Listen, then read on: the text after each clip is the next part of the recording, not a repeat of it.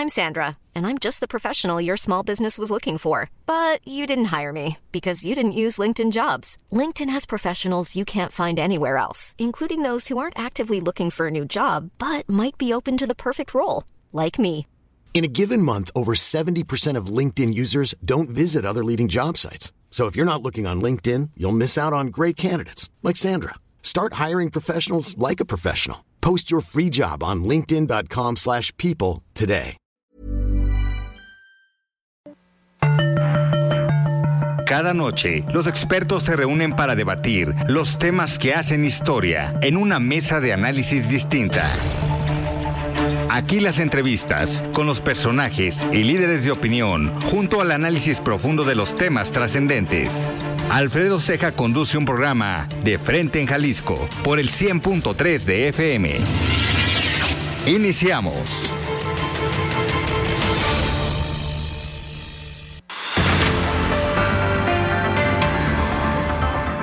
Hola, ¿qué tal? Muy buenas noches. Bienvenidos a una emisión más de De Frente en Jalisco, aquí en Heraldo Radio Jalisco. Son las 9 de la noche en punto. Hoy martes 13 de diciembre.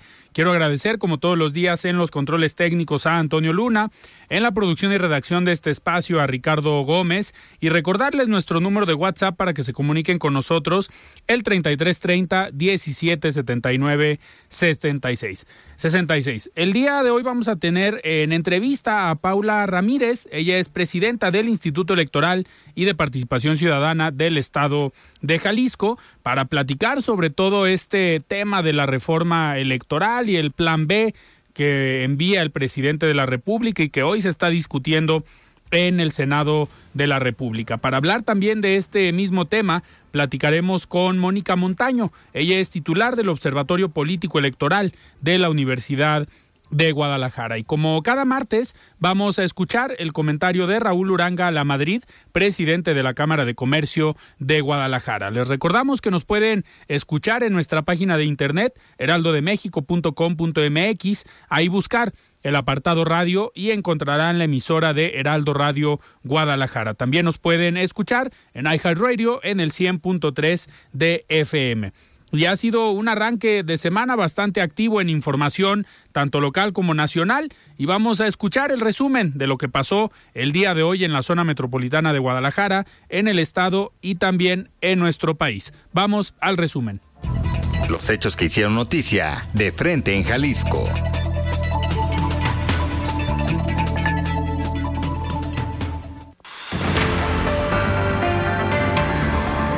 Que primero saque Guadalajara su basura de Matatlán antes de ofrecer ayuda, responde el alcalde de Tonalá, Sergio Chávez, al presidente municipal de Guadalajara, Pablo Lemus.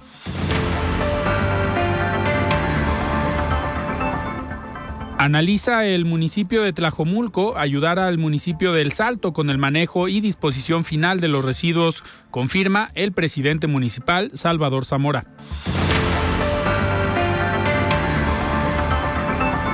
Activan el operativo de seguridad de fin de año para inhibir delitos durante la temporada navideña. Se reforzará la vigilancia en centros y corredores comerciales. En lo que va del año, realiza la Comisaría de Guadalajara 50 servicios de acompañamiento a personas para traslado de efectivo y valores.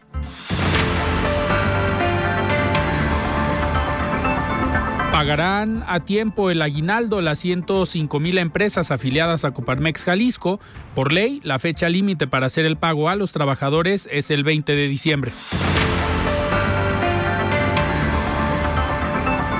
Pide Protección Civil y Bomberos de Guadalajara donaciones de juguetes para regalarlos a niños que viven en zonas vulnerables del municipio. La entrega se realizará el próximo 20 de diciembre.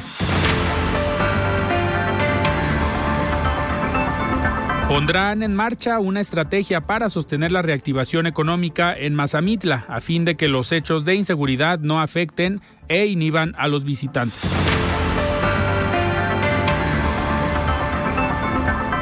Confía el alcalde de Zapotlanejo, Gonzalo Álvarez, que en febrero el municipio tendrá servicio de transporte público hacia la mancha urbana, lo que reducirá tiempo de traslado y costos a sus habitantes.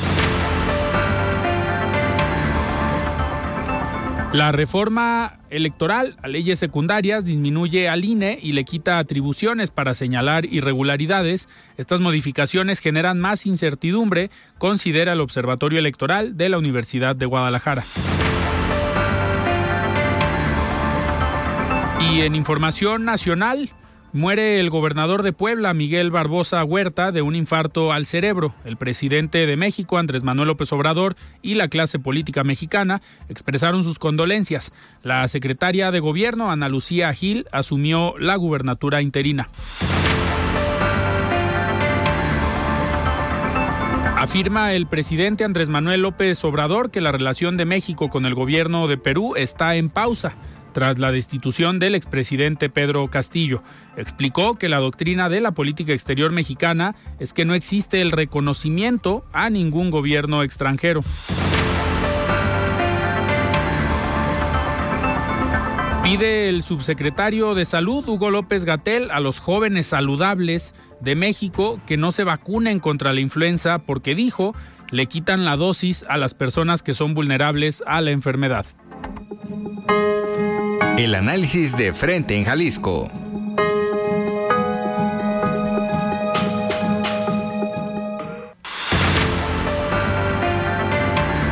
Muy bien, son las nueve de la noche con seis minutos y antes de arrancar esta plática con Paula Ramírez, presidenta del Instituto Electoral y de Participación Ciudadana del Estado de Jalisco, pues eh, vemos estas dos declaraciones que comentábamos ahorita en el resumen Primero, la declaración del presidente de la República sobre el reconocimiento a la nueva presidenta de Perú, que ahora resulta que en la política exterior mexicana no existe esta figura de reconocimiento a los gobiernos, pero pues al final puede ser una llamada, puede ser una, declaración donde se pues reconozca, donde se haga eh, patente una relación diplomática entre el gobierno de México y cualquier otro país. Hoy vemos que con Perú, pues la relación está en pausa gracias a que no se quiere reconocer a la nueva eh, presidenta. Y por otro lado, en el tema de las vacunas, en el tema de la influenza, pues igual que con la eh, con las vacunas del COVID, ahora el subsecretario Hugo López Gatel comentando que recomienda a los jóvenes saludables no vacunarse para no quitar eh, vacunas a personas que, que lo requieran. Yo creo que eso lo hubiera pensado el gobierno federal en el momento de adquirir vacunas para toda la población y no tener que jugar con esas estrategias que ya se vio que al menos con las vacunas del COVID no pues no tuvieron un buen un buen resultado. Y me da muchísimo gusto tener en la línea ya a Paula Ramírez, ella es presidenta del Instituto Electoral y de Participación Ciudadana. Estimada Paula, ¿cómo estás? Buenas noches. Hola Alfredo, buenas noches. Un saludo a ti y a tu auditorio. Muchísimas gracias, eh, Paula. Oye, pues eh, te buscamos, queremos platicar contigo sobre todo lo que ha pasado con la reforma electoral, ahora con el plan B. La otra vez que estuviste aquí con nosotros, pues sabíamos de la propuesta de reforma electoral, pero ahora pues con esta oposición que votó en contra, no se aprueba la reforma, pero el presidente y sus legisladores pues tenían el, el famoso plan B que hoy está en el, en el Senado, que algunos analistas pues dicen que hasta más peligroso salió el plan B que la misma reforma constitucional. Eh, a ustedes desde el Instituto Electoral y a ti como pues como experta en todos estos temas, ¿cómo ves primero, digo, la decisión de que no se aprobara la reforma constitucional, pero ahora tener un plan B eh, que sin duda tiene una afectación para, para ustedes, para los organismos locales? Sí, bueno, así es. Tiene una afectación para los organismos locales y para el sistema electoral en su conjunto. Y por lo tanto, pues una afectación creo que dio grave a la democracia mexicana. Porque lo dices bien, es decir, me parece que es claro que muerta la iniciativa de reforma constitucional, resultó que los riesgos del desmantelamiento del sistema electoral mexicano pues no, no estaban superados, persisten. Que como tú lo has dicho, la, la, pues el llamado Plan B, las reformas a las leyes nacionales electorales, la Ley General de Partidos y la Ley General de Instituciones y Procedimientos Electorales, eh, en realidad sí trastoca, sí logra afectar eh, el sistema en su conjunto, principalmente a través del debilitamiento de las capacidades institucionales de las autoridades electorales, de ahí me refiero del INE, de los OPLE e incluso de los tribunales especializados. Y yo creo que aquí, pues, lo, lo, lo que ocurre es que la propuesta que está sobre la mesa ahorita del Senado, además de que se procesó en un pues en un proceso legislativo, me parece que por decirlo menos, eh, pues desfaciado, eh, en realidad eh, eh, el daño que genera al Instituto Nacional Electoral, a los SOPLE e insisto, al sistema electoral en su conjunto, es grave. Fíjate, lo que propone la iniciativa, de hecho la, el dictamen ya aprobado en Cámara de Diputados, es desaparecer áreas completas, reducir la estructura centralizada del Instituto Nacional Electoral, como por ejemplo la Unidad Técnica de lo Contencioso Electoral, que es el área de defender las quejas entre partidos y otros actores políticos, que como tú sabes es el principal instrumento de arbitraje electoral con que la autoridad cuenta para garantizar que la competencia política pues ocurra dentro de los parámetros de nuestras leyes. Pero hay más, fusiona diversas áreas con tareas distintas, con tareas sustantivas, con la pretensión de reducir personal, de reducir estructuras, pero manteniendo atribuciones y exigencias, es decir, manteniendo la, la, exigencia de la organización electoral con los altos niveles de, de desempeño y cumplimiento con que se han desempeñado hasta el momento, pero pues quitándole la mitad de la estructura, desarticulando las áreas.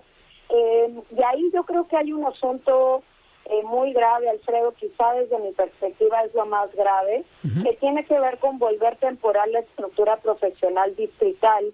Eh, y con este cambio, realmente lo que se está haciendo es destruyendo el sistema profesional electoral nacional, que no es solo uno de los servicios civiles de carrera más reconocidos en nuestro país por sus resultados, sino que son los, eh, digamos, las personas que están encargadas de conducir el trabajo que se realiza desde los 300 distritos electorales para múltiples propósitos, desde luego para la organización electoral, y eso tiene que ver con instalar e integrar casillas, eh, con eh, desplegar pues el personal de capacitación electoral en todo el país, pero también tiene que ver con las funciones de educación cívica y muy especialmente con eh, las funciones asociadas al registro federal de electores, es decir, la actualización eh, y depuración permanente del padrón electoral, o dicho de otro modo, la emisión de la credencial de elector. Es decir, ahí donde tú y yo y todas las y los ciudadanos mexicanos vamos y tramitamos nuestra credencial de elector en estos módulos de atención ciudadana, pues son dirigidos y conducidos por los órganos distritales que se propone desaparecer. Desaparece también la Secretaría Ejecutiva, desaparece la Junta General Ejecutiva, que es el órgano técnico, colegiado, multidisciplinario que conduce las principales funciones del instituto.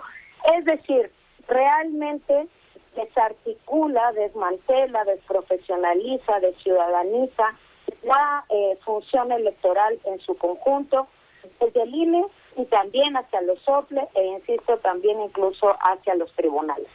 Eh, Paula, este, pues esta serie de modificaciones que sin duda pues van en el perjuicio del Instituto Nacional Electoral, de los institutos locales y de la democracia en el país, de la democracia en sí, algo que ha costado eh, muchos años, mucha participación por parte de los partidos políticos, de la sociedad civil, de la academia, de los medios de comunicación.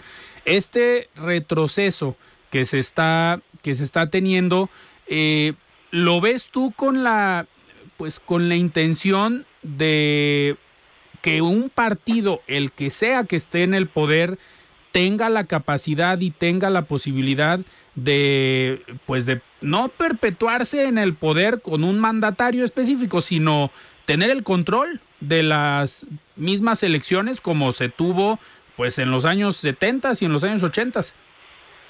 Mira, yo no no no me atrevo a, digamos a presumir la intención que está detrás de esta reforma, pero lo que sí podemos decir con todas sus letras es que la iniciativa destruye la institucionalidad electoral mexicana, tanto a nivel nacional como, como local. Fíjate, en los OPLE también el daño es grande. Eh, no solo interviene, creo yo, incluso de manera inconstitucional en la definición de nuestras estructuras, las reduce a dos áreas únicas, desaparece en el caso de las entidades que las tienen las estructuras desconcentradas, sino que incluso va más allá y obstaculiza el desarrollo, los avances e innovaciones que los estados hemos desarrollado y hemos demostrado a lo largo pues de décadas, por ejemplo en materia de voto electrónico. Hay, Alfredo, una prohibición expresa en el dictamen de reforma aprobado y que es la misma redacción que pasó al Senado y que se está discutiendo de que los OPLO, los institutos electorales locales, invirtamos un solo peso en el desarrollo del voto electrónico. Híjole, por favor, eh, Jalisco lleva más de 20 años trabajando en el desarrollo de la urna electrónica y junto con Coahuila somos las únicas entidades de la República que hemos desarrollado, mejorado y puesto en marcha y que tienen hoy disponibles urnas electrónicas que han funcionado en todas las elecciones constitucionales mexicanas y en todo tipo de mecanismos de participación. pues eso se pierde. Que, que se supone que hacia allá tendríamos que estar transitando, ¿no? Si hay algo que se tenga que reformar o mejorar, eh, obviamente, pues sería eso, ir, a, ir caminando hacia el voto electrónico como uno de los posibles cambios, que por cierto, en la FIL nos tocó eh, visitar ahí el stand del instituto y en uno, no sé si estuvieron todos los días, pero al menos el día, uno de los días que estuve por ahí, eh, estuvieron los diferentes institutos electorales mostrando los equipos que tienen para, para voto electrónico. Sí, así es. Eh, la, la iniciativa del dictamen efectivamente eh, propone eh, el desarrollo de la votación electrónica, pero a través de la conformación de una comisión centralizada que además le otorga un plazo para desarrollar a lo largo de los próximos cinco años un sistema, mecanismo, qué sé yo, que posibilite la votación electrónica. Hoy en día en México hay voto electrónico con las urnas electrónicas, pero ese aprendizaje, ese desarrollo, esa innovación queda enterrada con esa propuesta de reforma.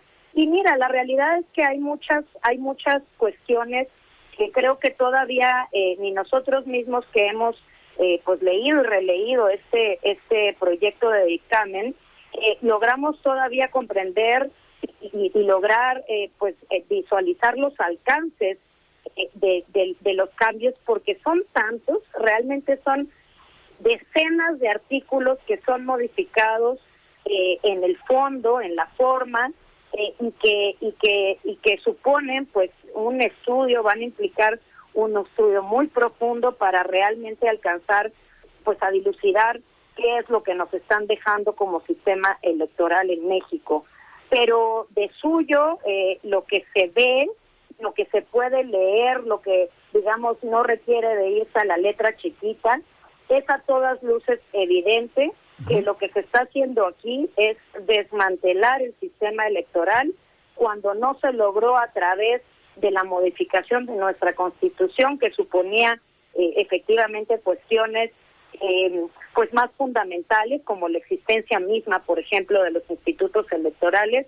Ahora, pues no, no los desaparecen, pero los destruyen, ¿no? En la práctica. Eh. Entonces, eh, la transformación que estamos viviendo, el riesgo que estamos teniendo como sociedad, eh, como pues nuestra emergente, si tú quieres, democracia, es alto y, y bueno, pues es realmente es, es muy alarmante y es muy preocupante que además se hayan dado así las cosas, ¿no? Eh, oye, hace una semana estábamos todavía eh, eh, discutiendo, deliberando en torno a las implicaciones de una reforma constitucional cuya iniciativa venimos discutiendo desde abril de este año en el instituto, tú lo sabes, hemos realizado foros, hemos hecho pronunciamientos, hemos eh, emitido documentos, vimos en el Parlamento abierto, presentamos estadística, es decir, hemos hecho todo lo que en nuestra obligación eh, compete, digamos, para alertar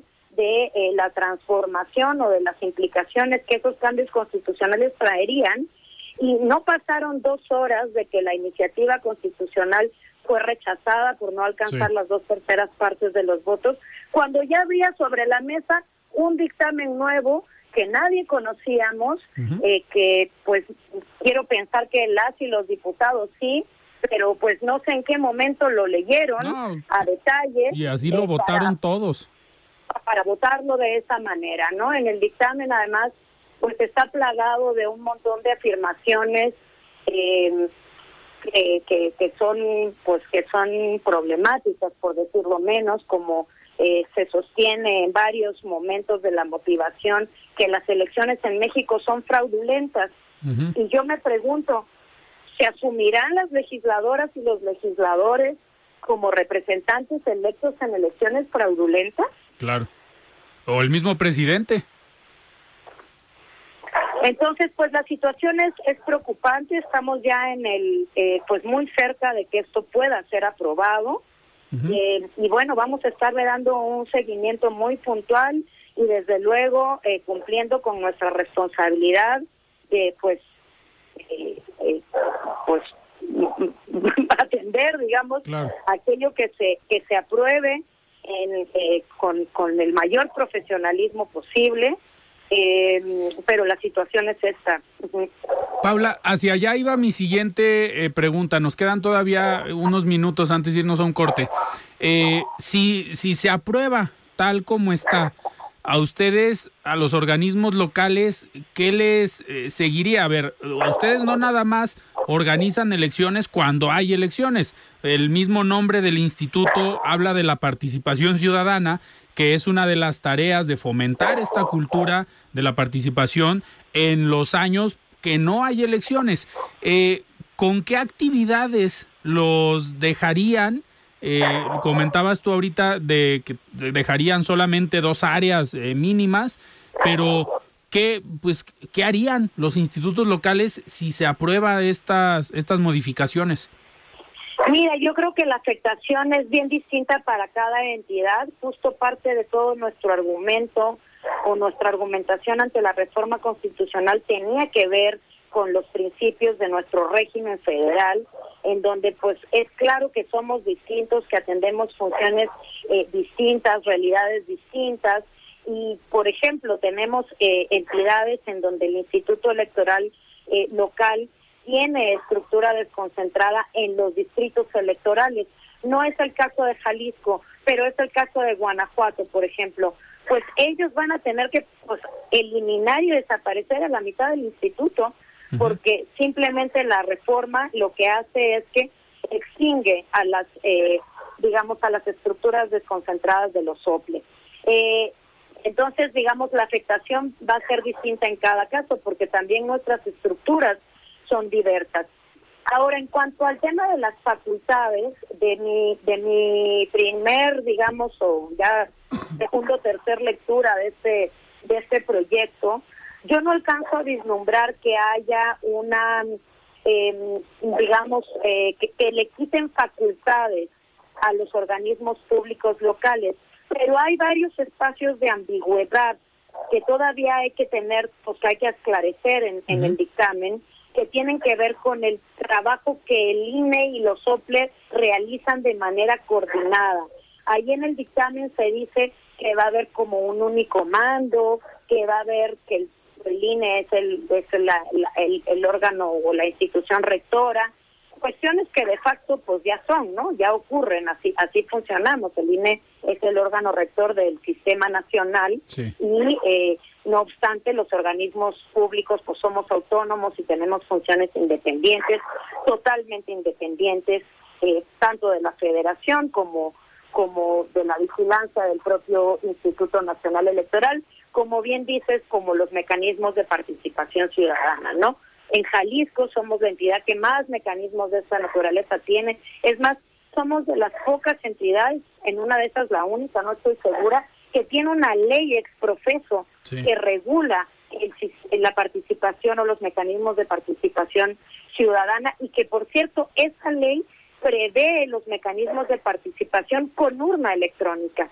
Entonces ahí pues va a haber que hacer un montón de cosas, es decir, incluso eso es un problema porque si bien parece que falta mucho, estamos a menos de un año de que inicie el proceso electoral, a este proyecto de reforma le va a pues devenir seguramente una cadena impugnativa más o menos importante, de manera que no vamos a tener claridad, yo creo que durante muchos meses, y a la hora de que las autoridades electorales tengamos que instrumentar ahora sí estas transformaciones, pues eh, nos vamos vamos a estar en una situación de mucha complejidad operativa, yo creo de mucho eh, espacio pues de para el error, cuestión que las autoridades electorales pues no podemos darnos el lujo de tener. Esta es una función que no da espacio para el error. Porque en el en el error pues se cae el asunto, ¿no? Sí, en el, en el error va la democracia de por medio. Exacto.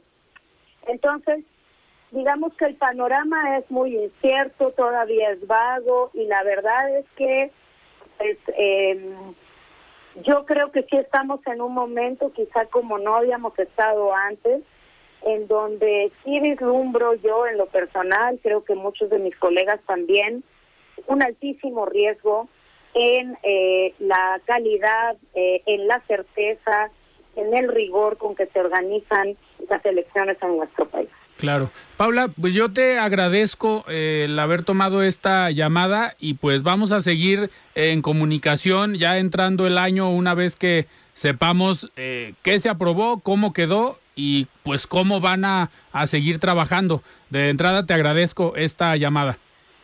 Al contrario, la agradecida soy yo. Es muy importante que la gente pues conozca esta situación, que sepamos cuál es la implicación de estas transformaciones y que pues podamos actuar en consecuencia. Muchas gracias por el espacio. Muchísimas gracias. Platicamos con Paula Ramírez, ella es presidenta del Instituto Electoral y de Participación Ciudadana del Estado de Jalisco. Nosotros vamos a un corte y regresamos. Siga con Alfredo Ceja y su análisis de frente en Jalisco por el Heraldo Radio 100.3. La voz de los expertos.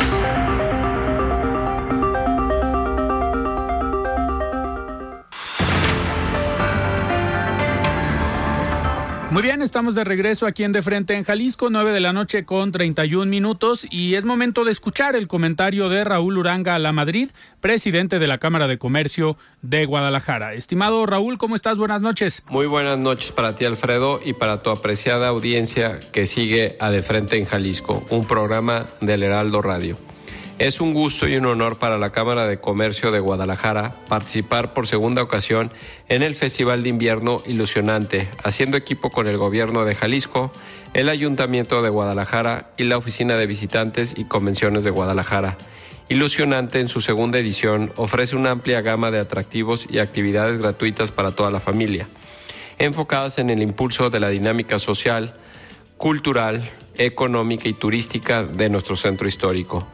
El año pasado contamos con 3 millones de visitantes durante todo un mes. Para este año esperamos cerca de 4 millones de visitantes del 8 de diciembre al 8 de enero.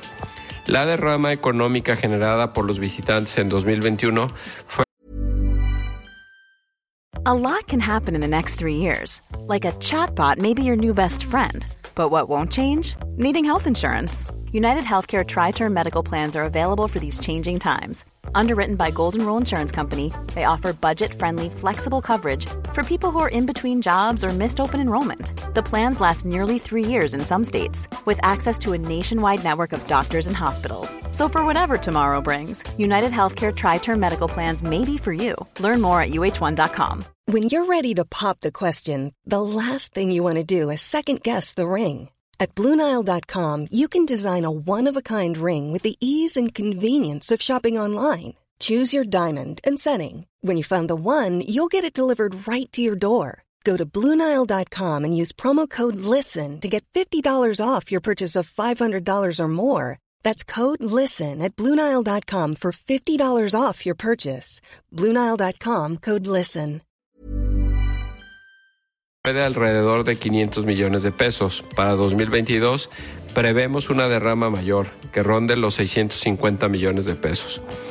A todas las personas, tanto a los habitantes de nuestra ciudad como a quienes viven fuera de ella, les invitamos a acudir, acercarse y convivir sanamente, dándose la oportunidad de conocer todo lo que tenemos preparado para ustedes. A las empresas y comerciantes en el centro histórico les exhortamos a extender sus horarios en estas fechas para atender y beneficiarse de la importante demanda que generan los visitantes. El programa completo se puede consultar en nuestra página web www.cámaradecomerciogdl.mx. Esperamos que la paz, el amor, la calidez, la ilusión y los buenos deseos de esta época los podamos compartir en el corazón de nuestra ciudad estando cada vez más juntos y más fuertes. Hasta aquí mi comentario, Alfredo. Que tengan una excelente semana, todas y todos. Nos escuchamos el próximo martes. Muchísimas gracias Raúl por este comentario. Y seguimos con este programa de análisis de eh, pues la propuesta primero de reforma electoral y ahora estas modificaciones a las leyes eh, secundarias. Como lo comentábamos en el en el resumen del día de hoy el Observatorio Electoral, el Observatorio Político Electoral de la Universidad de Guadalajara, pues hizo ya un posicionamiento y un análisis sobre esto que se está trabajando en el Senado de la República y me da muchísimo gusto tener en la línea a Mónica Montaño, ella es titular de este observatorio. Estimada maestra, ¿cómo estás? Buenas noches. Buenas noches, saludos a todos y a tu auditorio. Muchísimas gracias. Maestra, platicábamos en el primer bloque con la presidenta del Instituto Electoral, con Paula Ramírez, pues sobre estas eh, modificaciones a las leyes eh, secundarias que algunos analistas pues ah, se atreven a decir que son eh, aún más peligrosas que la misma reforma constitucional. Dentro de, del análisis que han hecho ustedes desde el observatorio, pues, ¿cómo ven? Primero, un, un, comentario sobre la reforma electoral, lo que se proponía, para ya después entrar más a detalle en estas modificaciones a las leyes secundarias.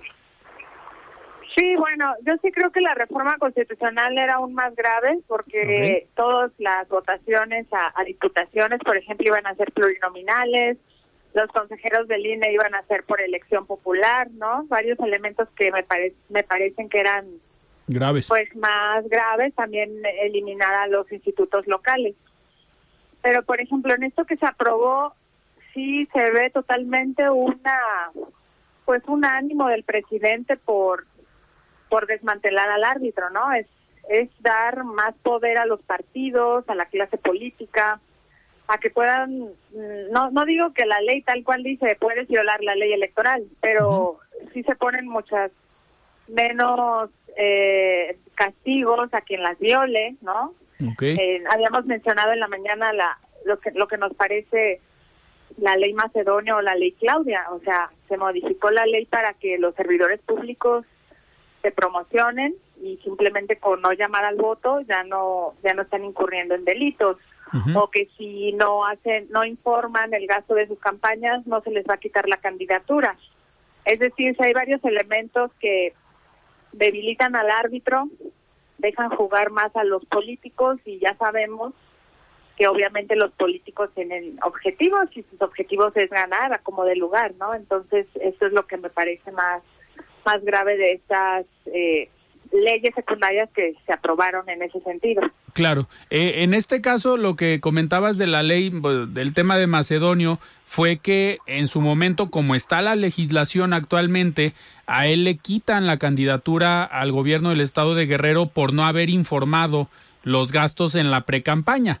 Hoy con lo que se está proponiendo, con lo que se está trabajando en el Senado, eh, en este caso, Macedonio hubiera podido ser candidato al gobierno de Guerrero por simplemente sin informar los gastos de campaña, de precampaña.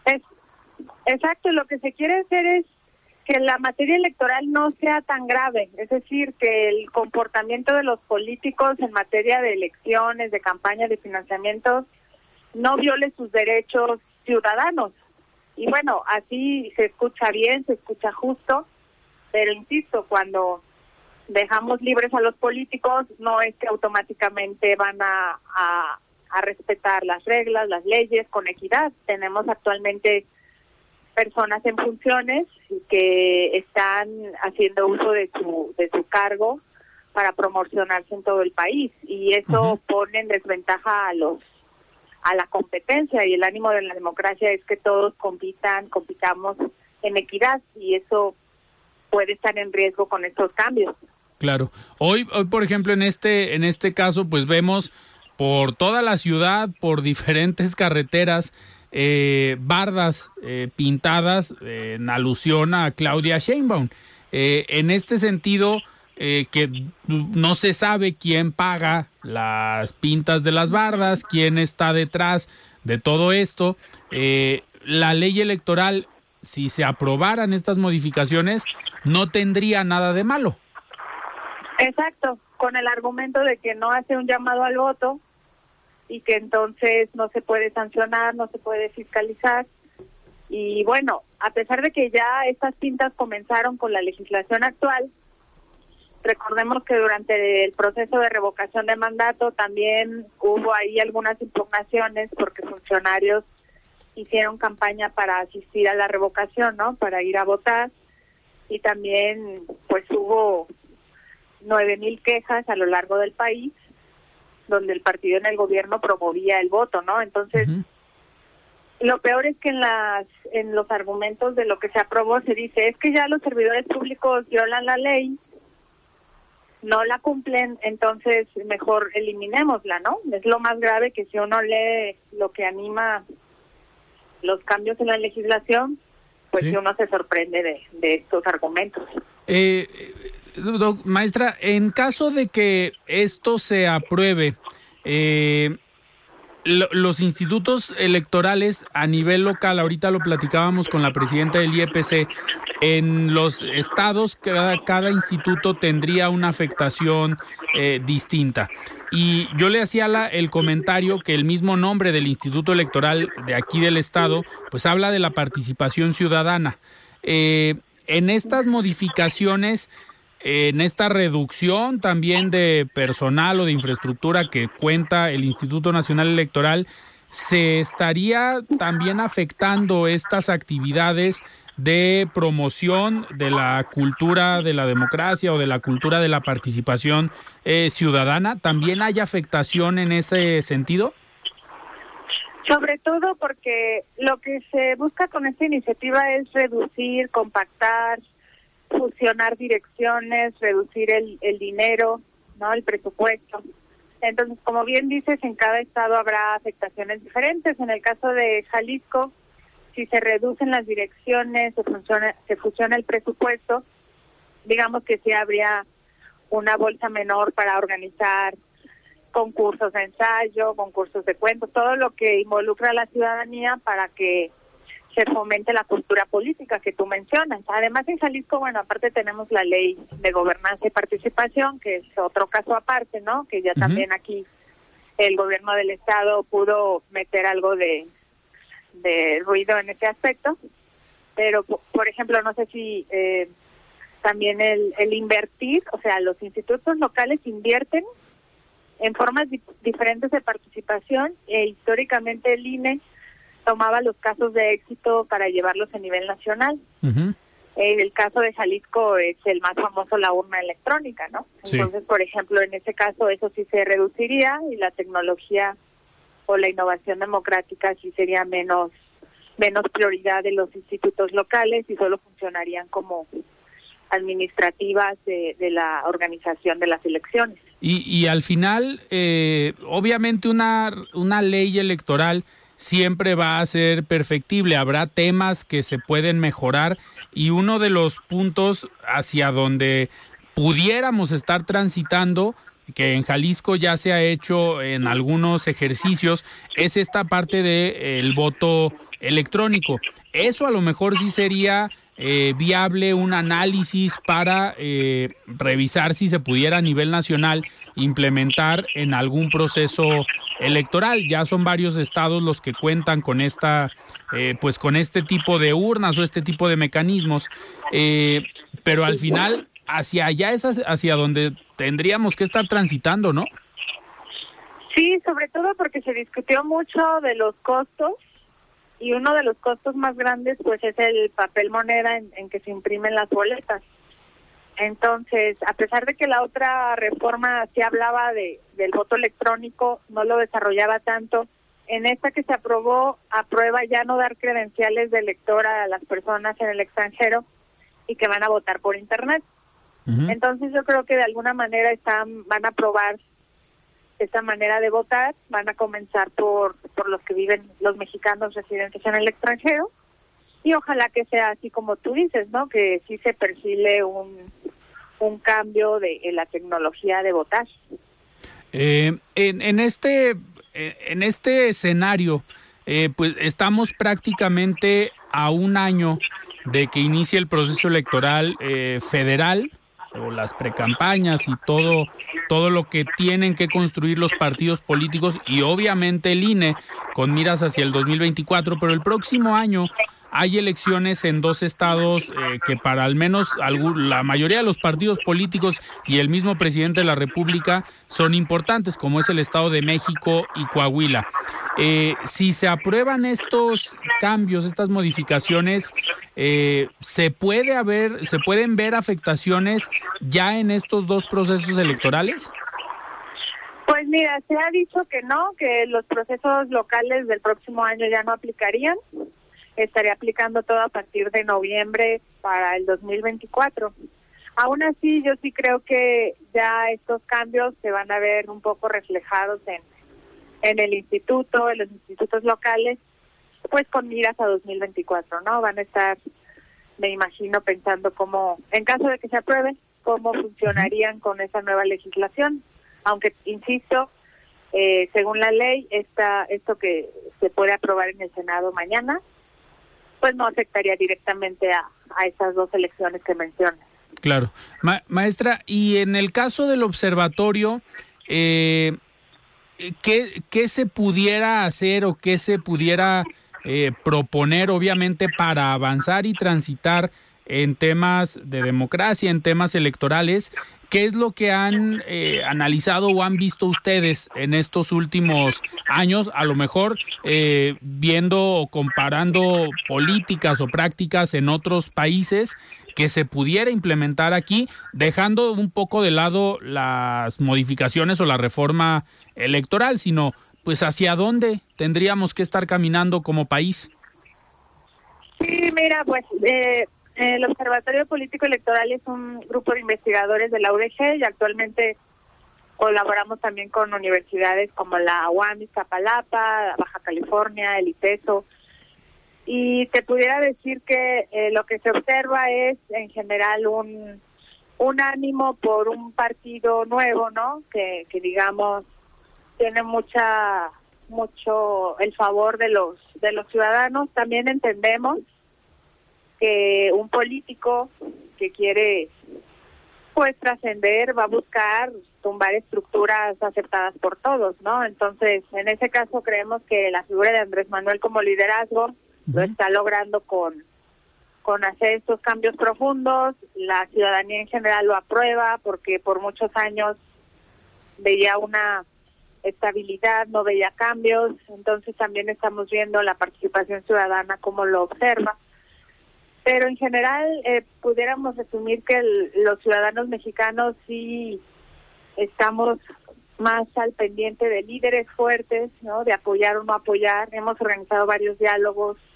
y siempre salen las las sillas o las fobias, mucha polarización. Y estamos en ese proceso. México está en un proceso de polarización con estadísticas de fondo que es que México, la verdad, sí tiene el mayor gasto a partidos políticos en América Latina. Y eso es algo que no se tocó. O sea, esta nueva reforma no tocó para nada el financiamiento a partidos. Por eso insistimos en que se sigue cuidando y favoreciendo a los partidos porque es el a ellos no se les quitó nada de dinero. ¿A quién se le quitó? Al árbitro, ¿no? Entonces eh, vemos que el país está en un ánimo de, de apoyo a partidos, a políticos y que con esta iniciativa pues se les va a fortalecer más a ellos. que, que utilizan muchas veces el argumento de que lamentablemente vivimos en un país donde el crimen organizado, donde pues los recursos, digamos, ilícitos o de procedencia ilícita eh, pueden eh, impactar en el resultado de una elección. Y muchas veces el debate es ese, ¿no? Que no se abra el financiamiento público a los partidos políticos o en las mismas campañas por este temor, que al final pues se pudiera suplir o se pudiera eh, delimitar con una buena legislación y con un buen ejercicio de rendición de cuentas y de fiscalización, ¿no?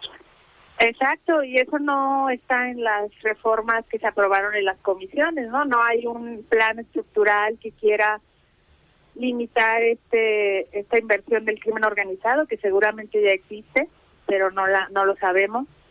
Entonces no hubo un ánimo por por resolver algunos problemas. Creo que el ánimo más bien fue ahorrar en funcionarios electorales, reducir funciones, direcciones, pero no un ánimo como tal de, de luchar contra la violencia, el crimen organizado y sobre todo dar menos dinero a los partidos políticos, que como te dije, México es quien más dinero da a los partidos en toda América Latina, sobre todo en tiempos no electorales. Y, y casualmente el partido siempre que más recibe recursos es el partido que gana la elección y es el partido que está en el poder. Sí, entonces pareciera que no no van a autolesionarse, ¿no? Quitándose los recursos. Eh, maestra, eh, nos quedan todavía unos minutos. Una, una, una pregunta. Eh, este control, ahorita hablando de lo político y lo electoral, pues sabemos que la cara hoy de Morena y quien ha llevado a Morena a ganar 22 gubernaturas que tienen hoy y ganar diputaciones, ganar capitales en, eh, o congresos locales, es el presidente de la República. La cara del partido es el presidente de la República, pero el presidente de la República se va en 2024. Eh, ¿Qué le queda a Morena y qué le queda al liderazgo? Posiblemente eh, quien gane la presidencia de la República puede seguirle respondiendo si es de Morena al, al, presidente López Obrador, pero ya no va a estar esa cara todos los días en una mañanera, todos los días eh, pues en eventos, platicando, recorriendo el país, eh, que esa cara le ayuda a ganar elecciones. ¿Crees tú que estas modificaciones y estas ganas de tener un control mayor sobre el árbitro electoral eh, es por eso, porque como ya no van a contar después del 24 con una cara visible como es la de Andrés Manuel López Obrador, que convence a millones de mexicanos, pues es preferible tener influencia en el árbitro. Sí, totalmente. Se ha mencionado mucho que incluso si él se fuera, no habrá un un futuro presidente que logre hacer esto, que logre tener el consenso, el liderazgo también de los diputados y hasta de las mismas personas que lo apoyan para un cambio tan grande. Entonces sí creo que se está modificando este sistema electoral, tanto por lo que dije antes, ¿no? Una un ánimo de, de reemplazar a las élites que ya estaban por hacer un cambio y colocar a, las personas más afines a él pero por otro lado también vemos en el equipo, sobre todo, como ya mencionaste, de gobernadoras y gobernadores, son muy leales a él. Creo que se ha modificado, más bien se ha migrado a una clase política con experiencia, a Morena, que va a seguir cuidando el partido, lo va a hacer crecer. Yo sí creo que va a sobrevivir como partido a pesar de que no esté Andrés Manuel. Pero sí, sin duda, ese liderazgo carismático ya no va a existir y más bien no podrá hacer estos grandes cambios que yo creo que este líder quería lograr acomodar al lugar y por eso la urgencia de que en pocas horas se cambiaran tantos elementos institucionales del país. Que, que fue raro, digo, generalmente las reformas constitucionales de cualquier tema, los presidentes o los gobiernos las hacen en la primer parte de la administración, que pues, hay que recordar que en la primer parte de la administración, en la legislatura anterior, Morenas y sus aliados sí tenían esta mayoría para lograr reformas constitucionales. Eh, sorprende que pues no se haya hecho esto en la primer parte del, del periodo presidencial. Eh, ¿Crees tú que haya sido por una confianza de decir en las elecciones intermedias nos va a ir bien, estamos ganando gobernaturas eh, y vamos a mantener y vamos a, acrecentar la presencia de Morena y nuestros aliados en el Congreso de la Unión? ¿Crees que por eso se haya eh, dejado para esta segunda parte? Sí, y también porque ahora el próximo año ya se remueve Lorenzo Córdoba, ¿no? Por ejemplo, su equipo, cuatro consejeros.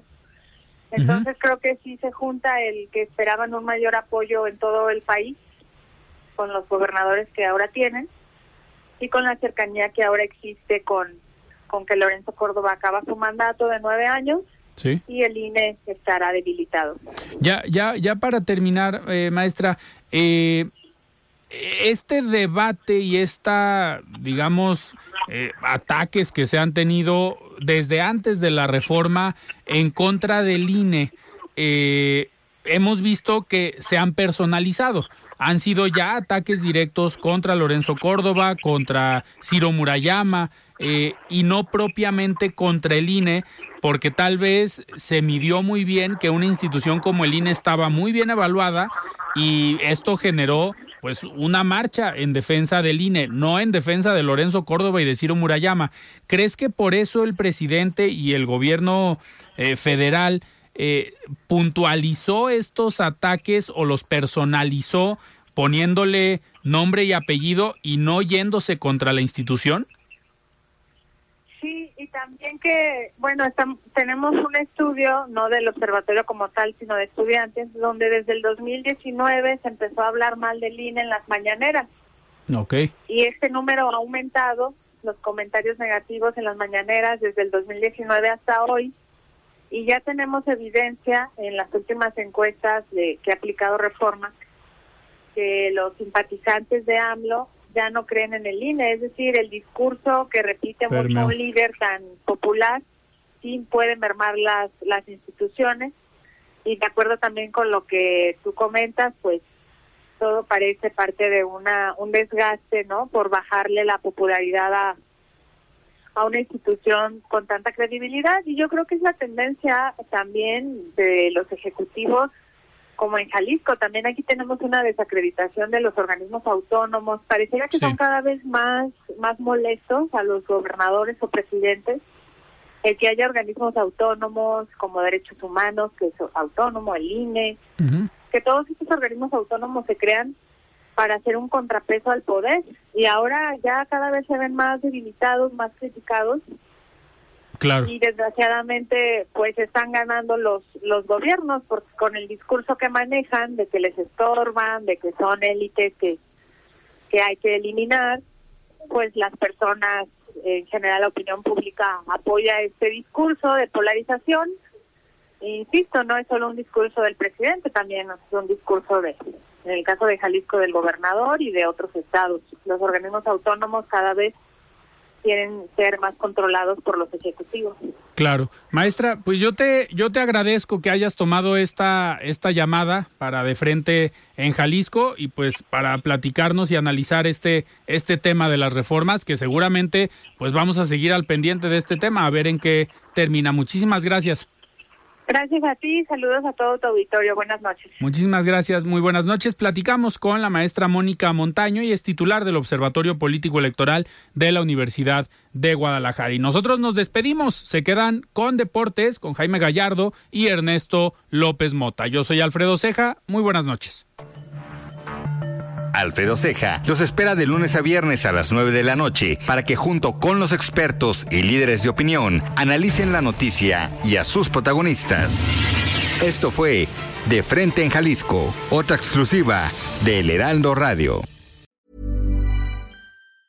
Planning for your next trip? Elevate your travel style with Quince. Quince has all the jet setting essentials you'll want for your next getaway, like European linen, premium luggage options, buttery soft Italian leather bags, and so much more. And is all priced at 50 to 80% less than similar brands. Plus, Quince only works with factories that use safe and ethical manufacturing practices. Pack your bags with high-quality essentials you'll be wearing for vacations to come with Quince. Go to quince.com slash pack for free shipping and 365-day returns.